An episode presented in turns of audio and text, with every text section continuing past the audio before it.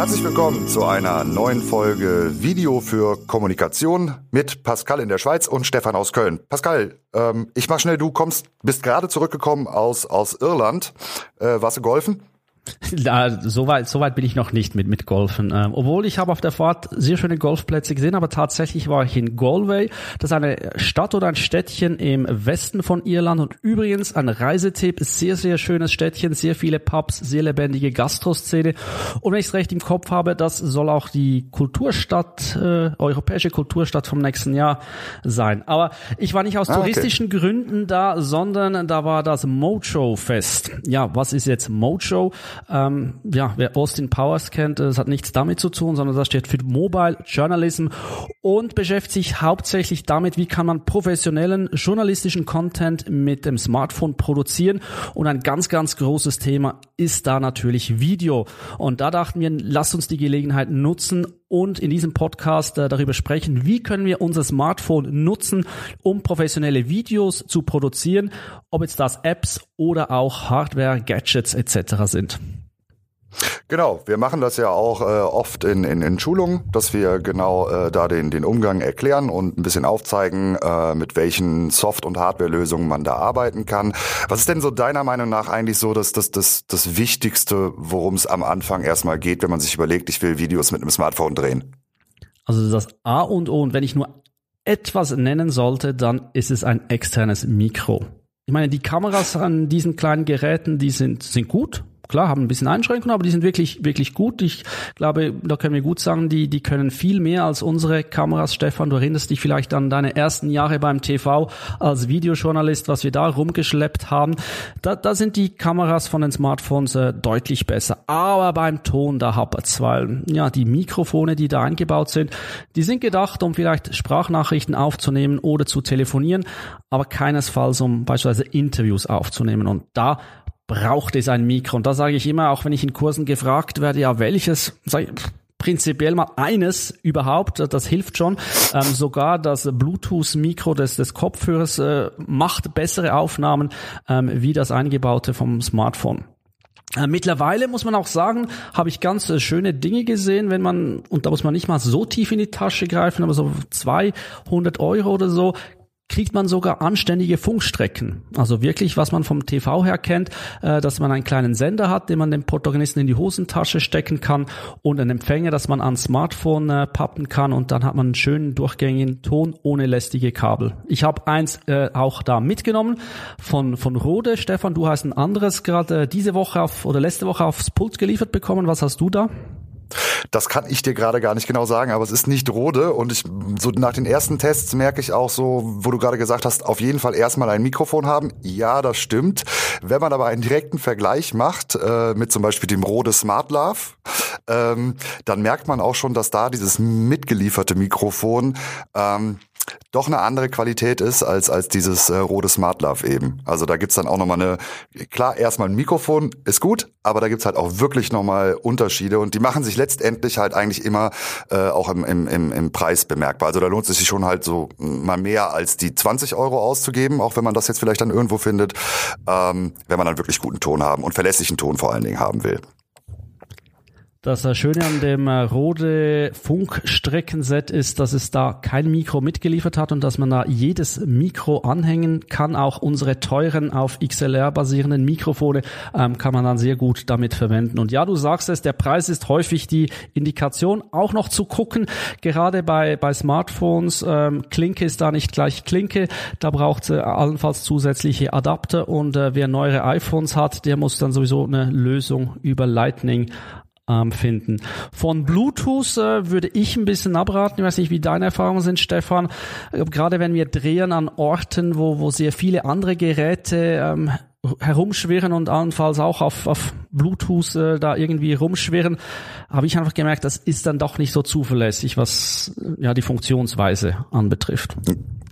Richtig, äh, und man darf halt auch nicht vergessen, wenn man da gerade mit dem Smartphone unterwegs ist und dreht, es, es zieht halt auch einfach äh, nochmal viel mehr Akku, der ja manchmal durchaus kritisch werden kann, wenn man länger unterwegs ist, um mit dem Smartphone zu drehen. Gerade wenn man äh, vielleicht 4K dreht oder sowas, zieht ja auch mal ein bisschen mehr äh, würde ich eigentlich auch nicht eher machen. Ich finde, in den meisten Situationen kommt man auch sehr gut kabelgebunden aus.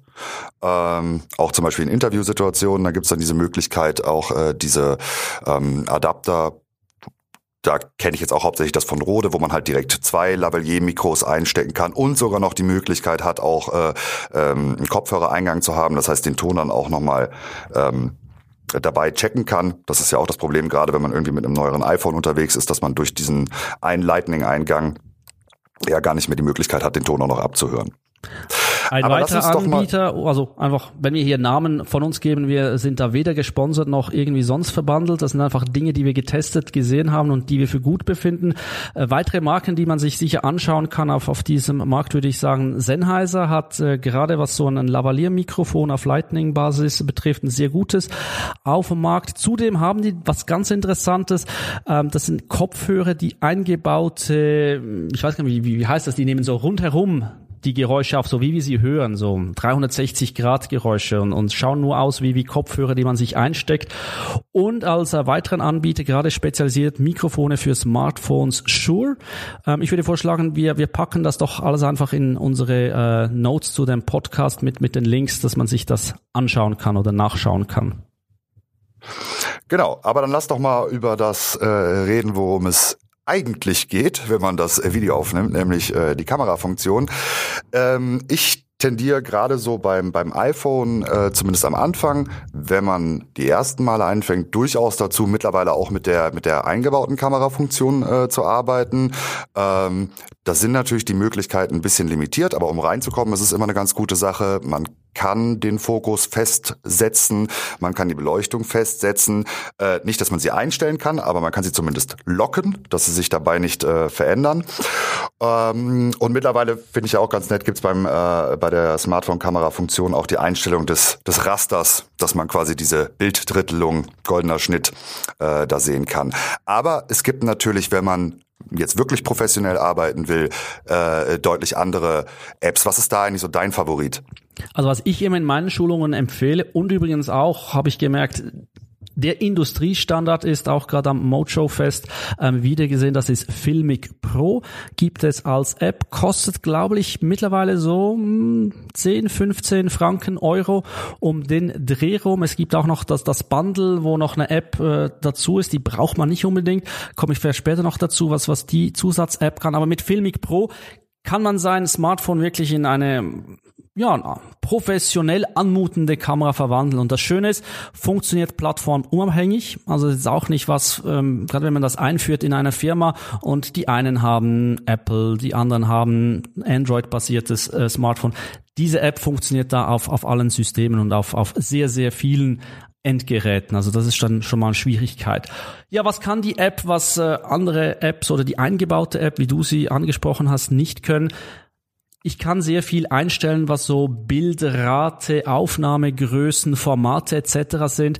Das ist vor allem wichtig, denke ich, wenn man sein Footage irgend an jemanden abliefern muss, ob jetzt das Fernsehstationen oder andere Produktionsfirmen sind, die gewisse Vorgaben haben. Ganz klar. Ähm, da kann ich da alles einstellen. Ich äh, kann auch beispielsweise in, in Breitbildformaten aufnehmen. Ich kann quadratisch aufnehmen. Das kann ich alles so einstellen bereits bei der Aufnahme, dass ich das entsprechend framen kann.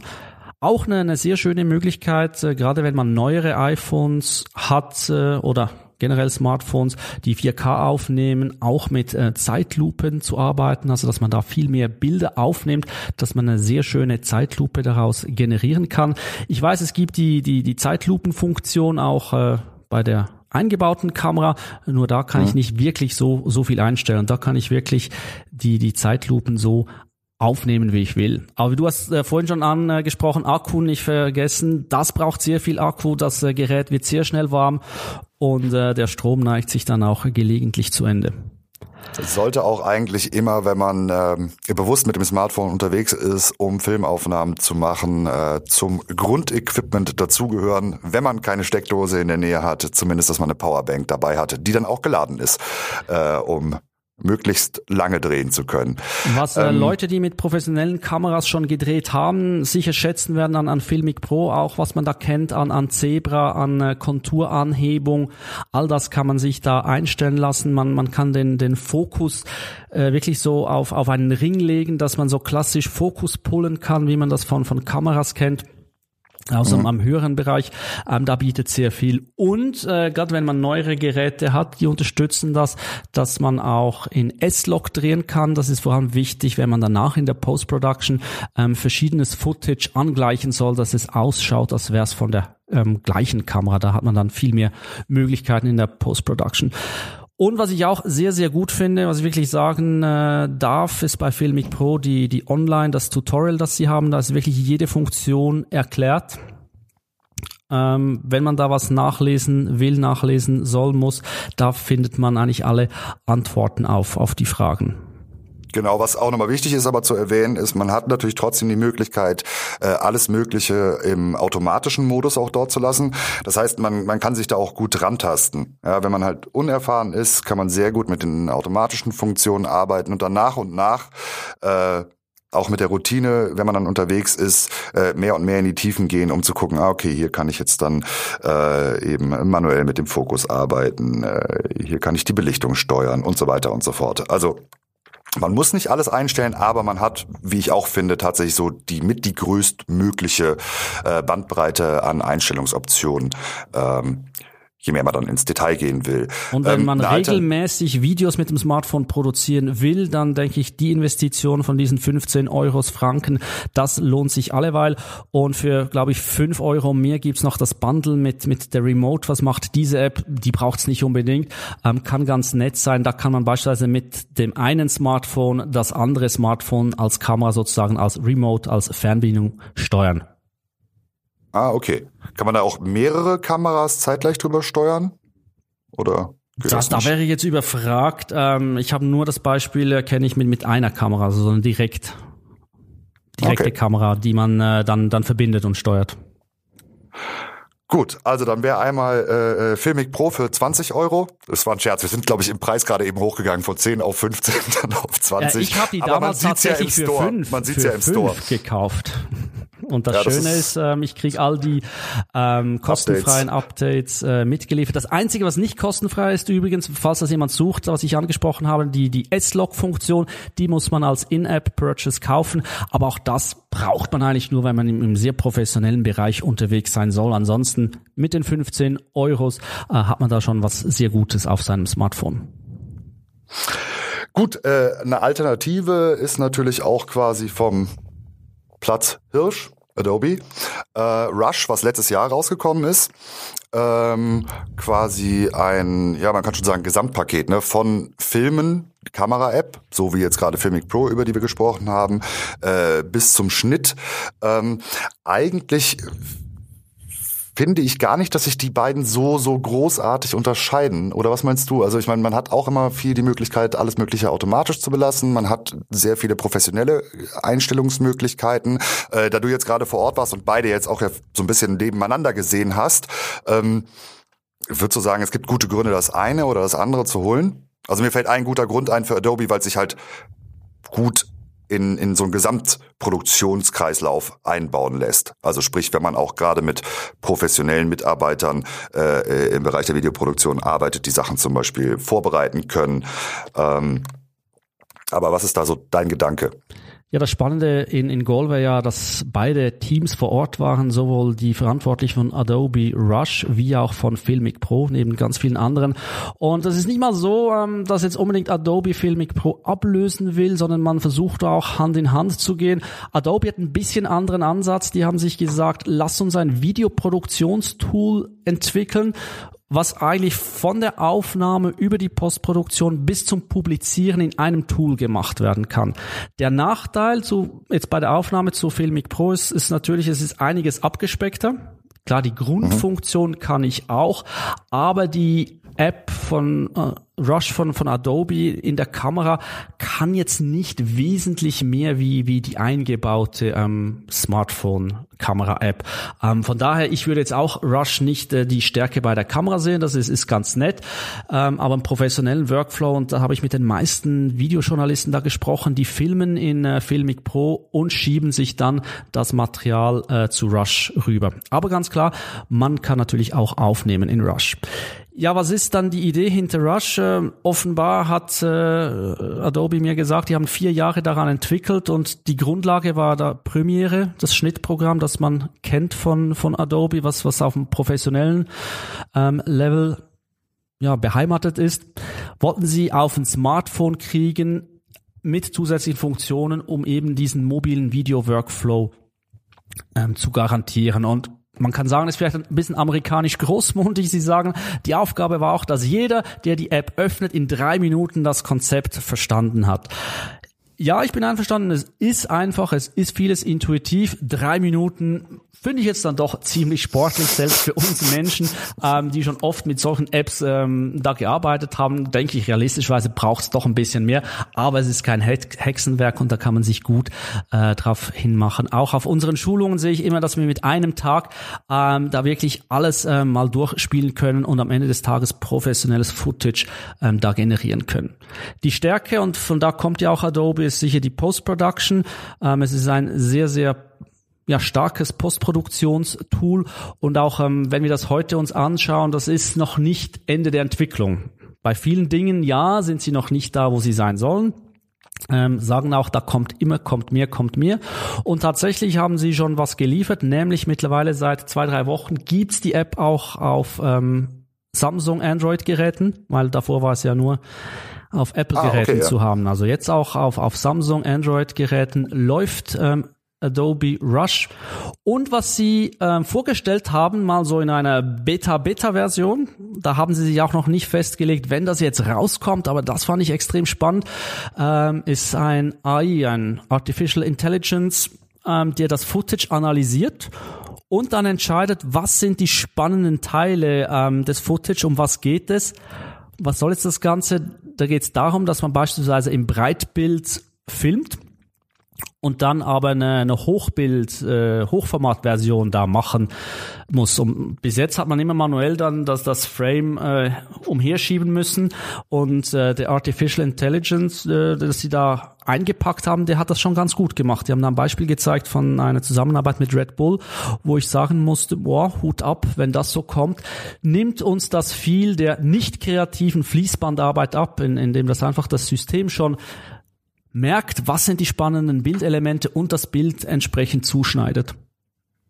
Ja, das ist tatsächlich eine spannende Sache. Wie gesagt, kann ich jetzt nicht sagen oder konnten Sie uns auch nicht verraten, kommt das im Sommer, kommt das im Herbst, kommt das im nächsten Jahr. Aber Sie haben es also auf der Bühne ähm, präsentiert, das funktioniert schon. Zumindest in der Präsentation. Genau. Adobe ist ja auch nicht so schlecht da drin, Sachen rauszubringen, bevor sie fertig sind. Ja, Oder zu ändern, beim, bevor beim sie fertig Kunden, sind. Genau, aber das ist ähm, also auf jeden Fall im Auge behalten, gerade wenn man auf, auf mehreren Plattformen unterwegs ist, wenn man seinen Content äh, auf verschiedene Wege distribuieren will, auch in verschiedenen Formaten, kann das den Workflow sehr stark beschleunigen. Und dann der letzte große Vorteil, wie ich finde, gerade gegenüber Mitbewerbern, die vielleicht auch gute Schnittprogramme liefern, ist äh, die, das nahtlo der nahtlose Übergang auch zu Premiere. Also man kann da Vorlagen erstellen, beispielsweise in seinem Corporate ID mit der eigenen Schriftfarbe etc. Äh, es werden Alpha-Layers unterstützt, also alles, dass man mit Vorlagen da auch arbeiten kann und das entsprechend ausschaut.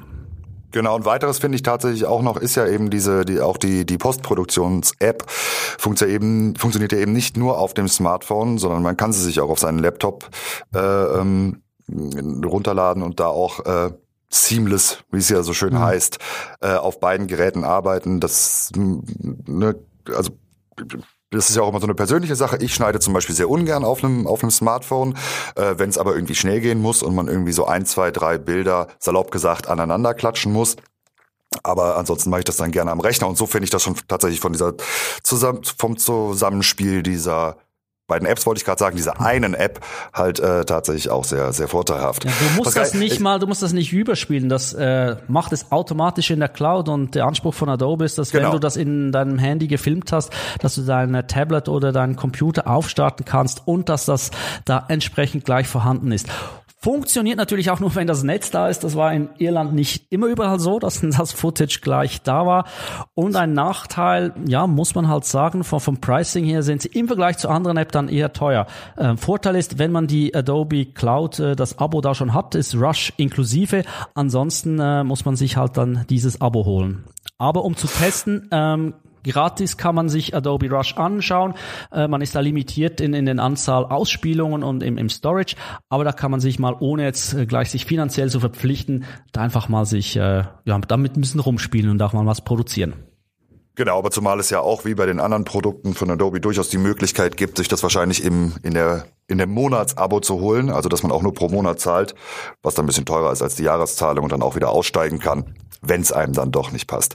Pascal, wir könnten, glaube ich, äh, tatsächlich über das Thema stundenlang äh, weitersprechen, weil es auch durchaus noch andere Apps gibt, mit denen man äh, filmen kann. Ich glaube, wir haben jetzt aber mal die beiden äh, oder eigentlich die eine mal nochmal äh, erklärt, die wir da haben. Wir sind nochmal auf das Thema Audio eingegangen, was wirklich immer so der ja der Fallstrick irgendwie ist bei der Produktion mit ähm, äh, mit mit Smartphones werden aber bestimmt das Thema auch äh, das eine oder andere Mal noch aufgreifen vielleicht sogar mal eine Folge machen wo wir wirklich einfach mal nur über Audio-Equipment und und äh, die Vor- und Nachteile von Audioproduktion mit dem Smartphone sprechen ähm, ja deswegen würde ich sagen äh, danke auch für mich für die Eindrücke aus Galway, das ich übrigens immer tatsächlich mit Golf in, in Verbindung habe. Ich, gibt's da nicht so eine Firma?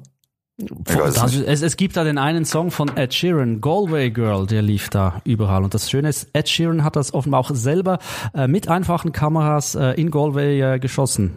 Galway, ganz Oh. am Rande, ein Reisetipp.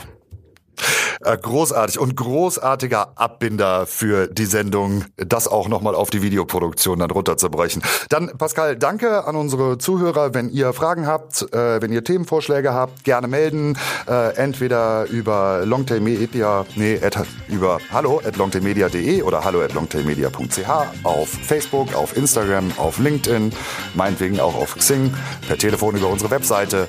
Ähm, wir hören uns da Vorschläge und natürlich auch Kritik gerne an. In dem Sinne, wir freuen uns wieder in zwei Wochen mit einem neuen Thema. Wir wünschen eine gute, verkürzte Arbeitswoche nach dem Pfingstwochenende. Bis dann. Tschüss. Tschüss.